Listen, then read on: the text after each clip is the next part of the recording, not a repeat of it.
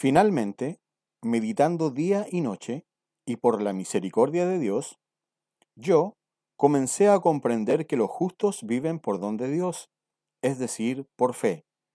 Entonces sentí como si hubiera nacido enteramente de nuevo y hubiera entrado al paraíso por puertas que habían sido abiertas de par en par. Martín Lutero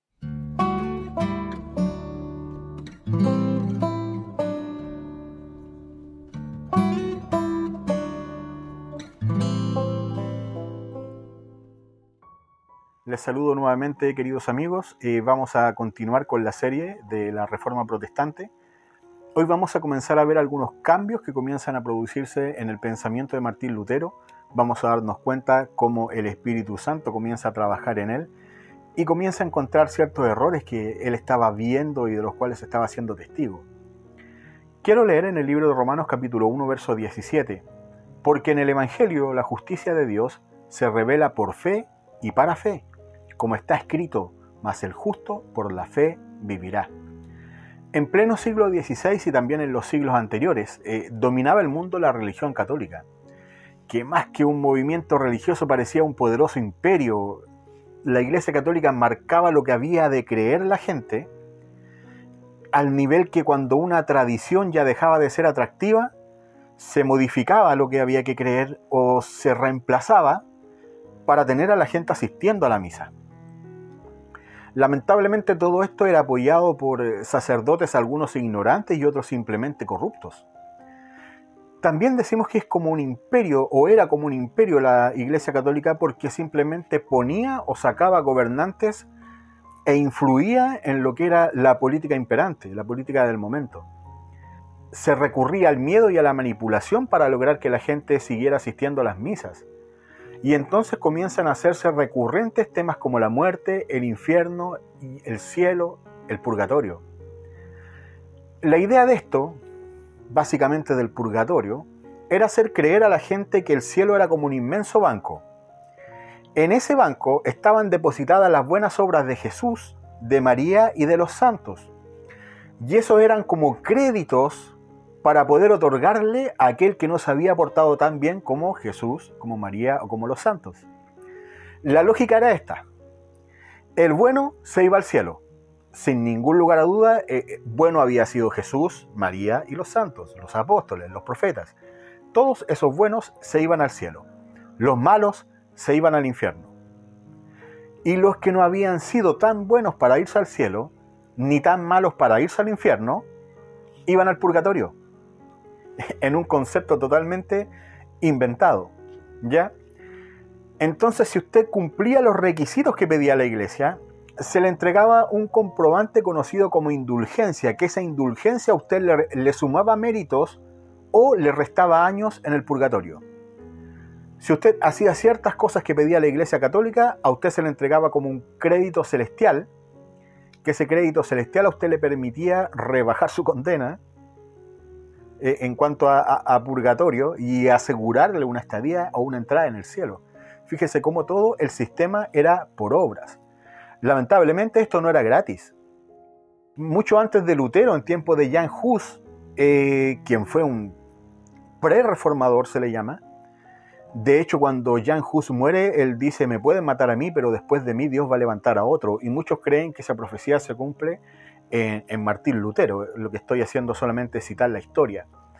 En los tiempos de Jan Hus se realizaban colectas y habían arcas con donativos. ¿Para qué? Para conseguir una indulgencia. Y si usted no tenía dinero, podía dejar algo de valor en parte de pago. Fíjese cómo lamentablemente todo esto se volvió un negocio. Y la gente aceptaba esto porque cualquier cosa o, o valor que yo pierda es mejor que irse al temible purgatorio y finalmente poder irme al infierno.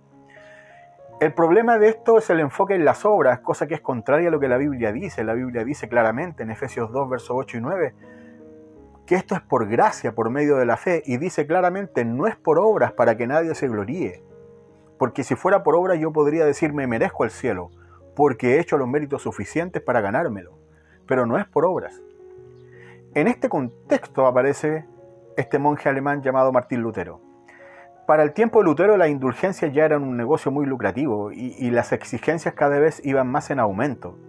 De hecho, para eh, obtener una indulgencia que me pueda librar del purgatorio ya no bastaba solamente con lo que pedía al principio la Iglesia Católica, sino que ahora se sumaban puntos extra, por ejemplo, por visitar Roma. ¿Y por qué? Porque en Roma habían muchos objetos que se consideraban santos, se consideraban sagrados, entonces, si usted observaba esos objetos, usted ganaba puntos en este crédito celestial. El problema es quién decidía si usted iba al cielo, al purgatorio o al infierno. Según la creencia, el Papa en ejercicio definía esto. Y esto es porque debido a una, una errada creencia, se decía que el Papa tenía las llaves del cielo y, y que ésta la había heredado del apóstol Pedro. Según el catolicismo, el apóstol Pedro fue el primer papa.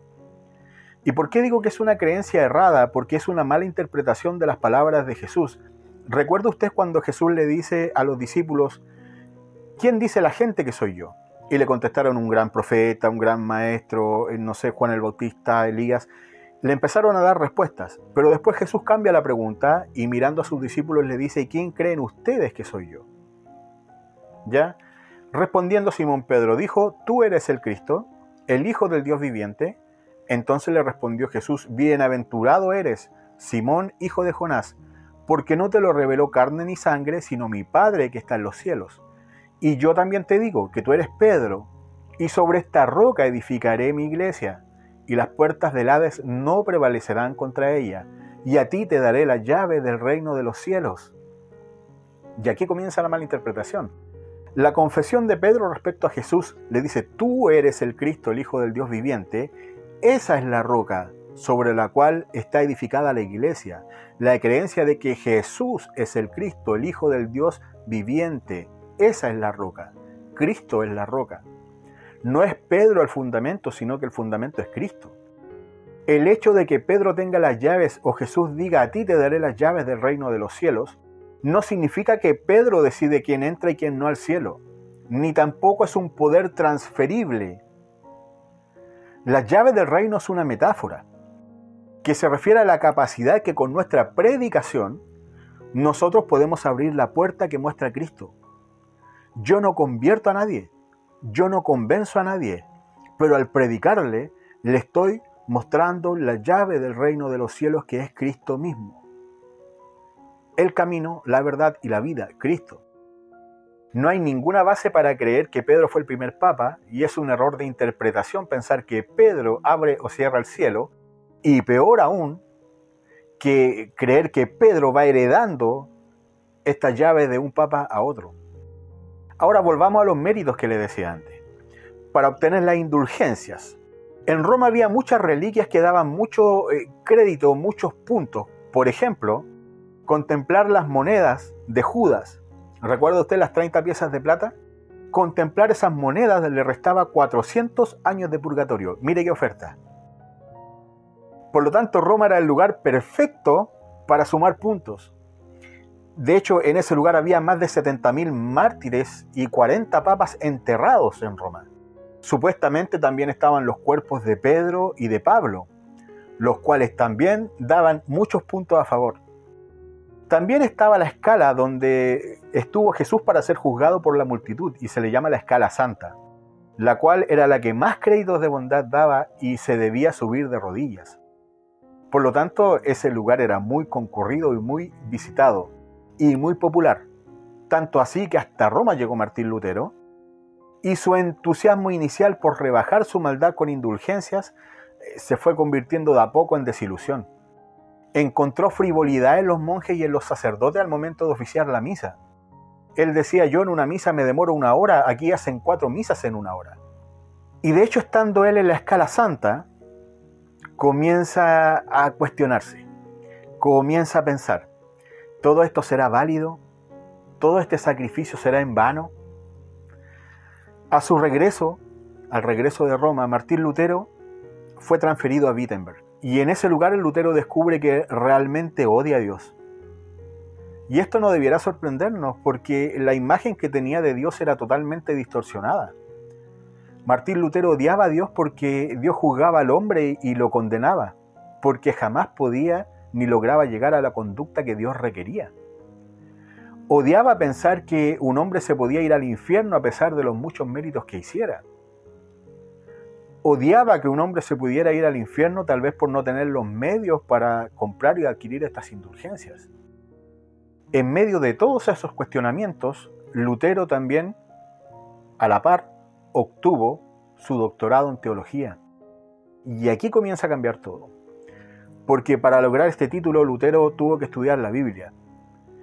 Se podría pensar que cualquier monje o sacerdote leía continuamente la Biblia, pero la verdad es que incluso durante la formación sacerdotal se instaba más a leer otros escritos de la época, en desmedro de la Biblia.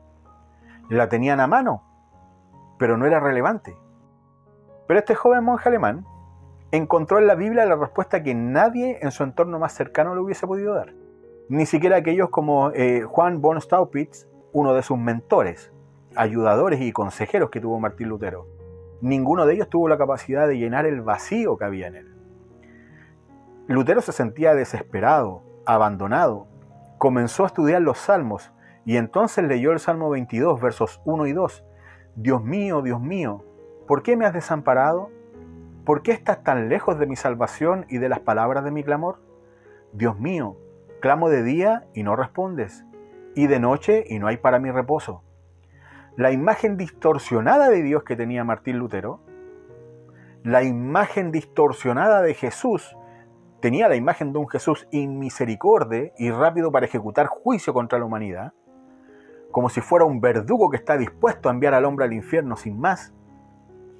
Todo eso comenzó a cambiar. Y comenzó a cambiar también al descubrirse que Jesús había sentido tal como se sentía él en este momento. Jesús se sintió abandonado, tal como Martín Lutero se sentía abandonado ahora.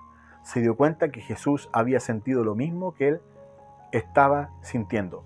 Ahora Martín Lutero nunca dejó de lado la imagen de un Dios justo, pero el Espíritu Santo le comenzó a abrir el entendimiento respecto al amor y la misericordia de Dios. Las preguntas que aún quedaban sin resolver respecto a cómo entender que Dios puede ser a la vez justo y misericordioso comenzaron a ser resueltas en la vida de Martín Lutero en la medida que él estudió las cartas del apóstol Pablo. Pronto y gracias al estudio de las cartas en griego, entendió que Dios nos justifica y no mediante obras, sino a través de la fe. La fe era un don y a través de la fe el hombre era justificado. Uno de los versos que llamó la atención de Martín Lutero, Romanos 5, verso 1. Justificados pues por la fe, tenemos paz para con Dios por medio de nuestro Señor Jesucristo. Lutero entendió que el solo hecho de creer en la obra de Jesucristo mediante el don de la fe, que es un don de Dios, aseguraba la justificación del pecador. Ya no odiaba a Dios. Ahora estaba tratando de entender la maravilla de la salvación, la gracia redentora, y darse cuenta que realmente Cristo nos reconcilió con Dios. Además, hubo otro verso bíblico que fue el que les leí al comienzo. Y este verso fue clave y fue fundamental también para la vida de Martín Lutero, porque el Espíritu Santo usó este verso para comenzar a iluminar su entendimiento. Romanos capítulo 1, verso 17, porque en el Evangelio la justicia de Dios se revela por fe y para fe, como está escrito, mas el justo por la fe vivirá. Una de las objeciones de Martín Lutero era que el hombre no tiene cómo llegar a la medida de perfección que exige Dios, esa medida de perfección que es Cristo.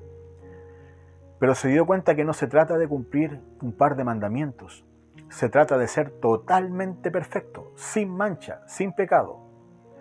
Y esta era una de las razones que le hacía odiar a Dios. Nadie puede lograr eso.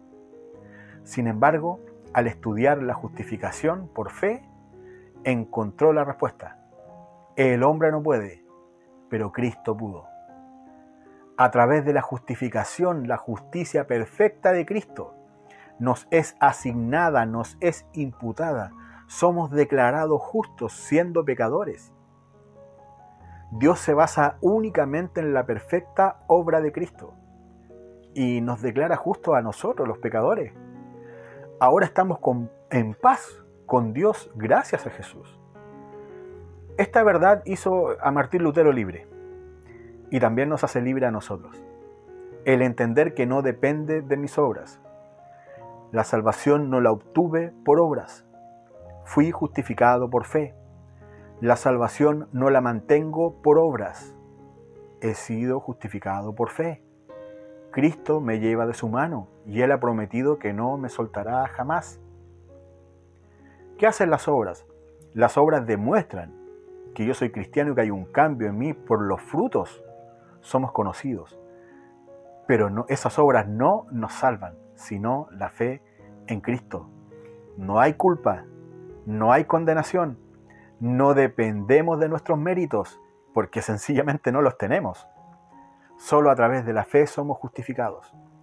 Como vimos en el episodio anterior de las cinco solas de la Reforma, las primeras cuatro solas nos conducen a la quinta y la principal, y es con la que quiero terminar hoy.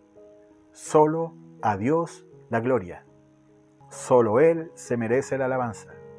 El Padre eterno que nos escogió, que nos adoptó, el Padre que envió a su Hijo a morir por nosotros y nos dio el don de la fe para creer en Él. El Padre que no nos dejó huérfanos envió a su Espíritu Santo, a través del cual hoy nosotros creemos y confesamos a Cristo como Salvador. A Él sea toda la gloria, hoy y para siempre. Oramos.